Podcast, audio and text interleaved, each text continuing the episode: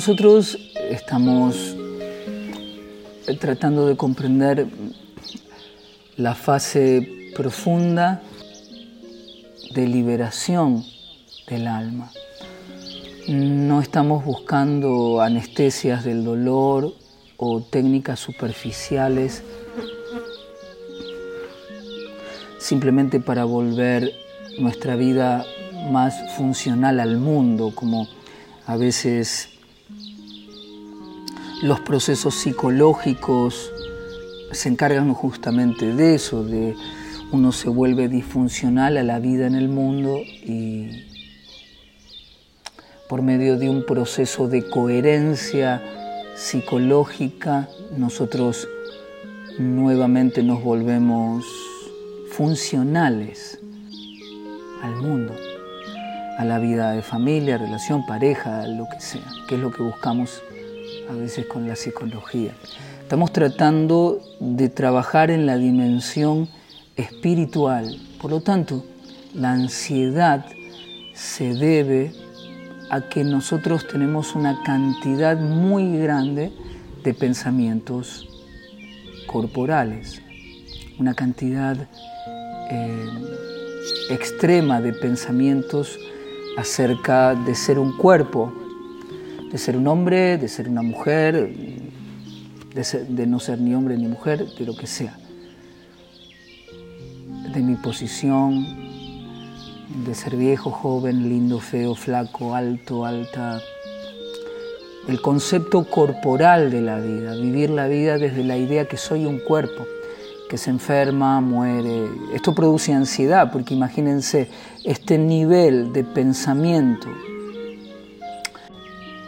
tan vulnerable de ser un cuerpo que, que se aflige por la vejez, por el rechazo, por el insulto, por la crítica, por el hambre, eh, por la enfermedad. Esto produce naturalmente al alma condicionada mucha ansiedad, porque se encuentra en un mundo que no es su hogar y la mente está muy condicionada a través del, tipo de pensamiento, del sistema mental con el que piensa. Por lo tanto, se debe trabajar profundamente, por eso es que es necesario no solamente herramientas espirituales, sino la orientación espiritual definitiva para la vida.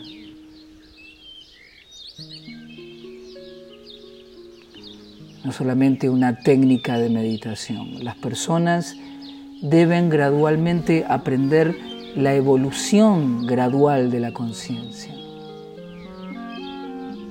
Porque cuando nosotros tenemos un cuerpo es porque tenemos tomados todos los hábitos bajo una modalidad específica, tamásica, rayásica o sádvica, o sea, en la modalidad de la ignorancia o de la inercia, en la modalidad de la pasión o del rajas o en la modalidad de la bondad o del sadvaguna, o por encima de las tres en la modalidad shuddha o vishuddha, extremadamente pura del espíritu. Por lo tanto, es todo el estilo de vida y, la, y el sistema de pensamiento con que pensamos lo que nos libera y para siempre de la ansiedad, porque es el funcionamiento de la mente que produce todo tipo de ansiedad. Si usted compra un juguete para liberarse de la ansiedad, que puede ser una nueva relación, curarse de una enfermedad que pensó que no se iba a curar, y usted piensa que se libera de la, enfermedad por, la concreción de las expectativas temporales, está engañada, está engañado. Usted tiene que tener la comprensión última de la existencia humana y dejar de comprar como métodos completos eh, métodos que son realmente efímeros, baratos y artificiales.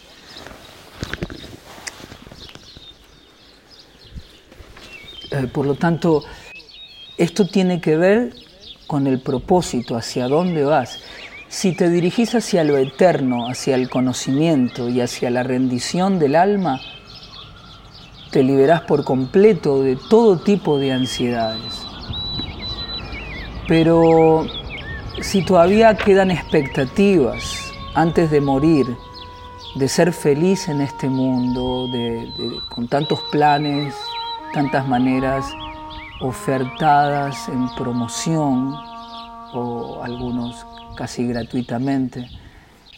Una mente ilusionada es, es difícil que pueda probar el sabor de, de lo eterno o de la satisfacción completa. Por eso siempre estamos hablando que es, es diferente la felicidad verdadera que el cese del sufrimiento. No es lo mismo la felicidad que viene como un estado de la conciencia purificada, purificada, que la felicidad que viene como robo a eh, momentos de la vida, robamos momentos de felicidad a la vida. Entonces pensamos que somos felices por la capacidad que tenemos de robar o de ultrajar eh, pasiones a la vida. Entonces llega la vejez y uno queda muy confundido, muy confundido. Porque generalmente durante la vida tenemos mucha felicidad en, la modalidad de la pasión, que no, ya no se puede disfrutar en nuestra edad madura o en la vejez. Es solo para, para las personas que tienen juventud, o sea, que tienen un tanto de orgullo corporal, porque los jóvenes tienen bastante orgullo por el cuerpo que tienen, orgullo corporal.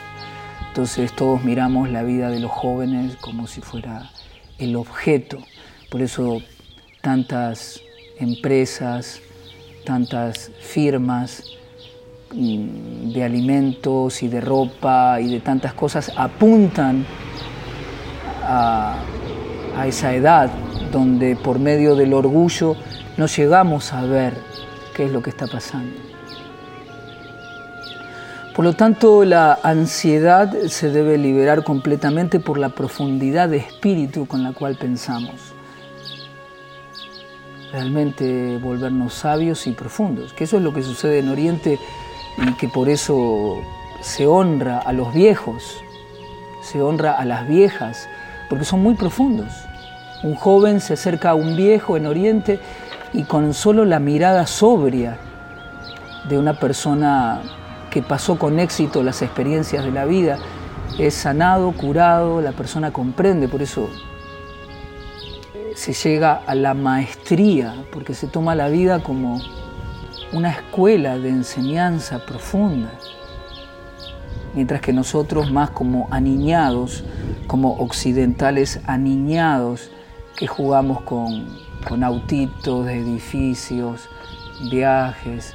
El occidental es mucho más aniñado que el, oriental. A grandes rasgos, ¿no? A grandes rasgos.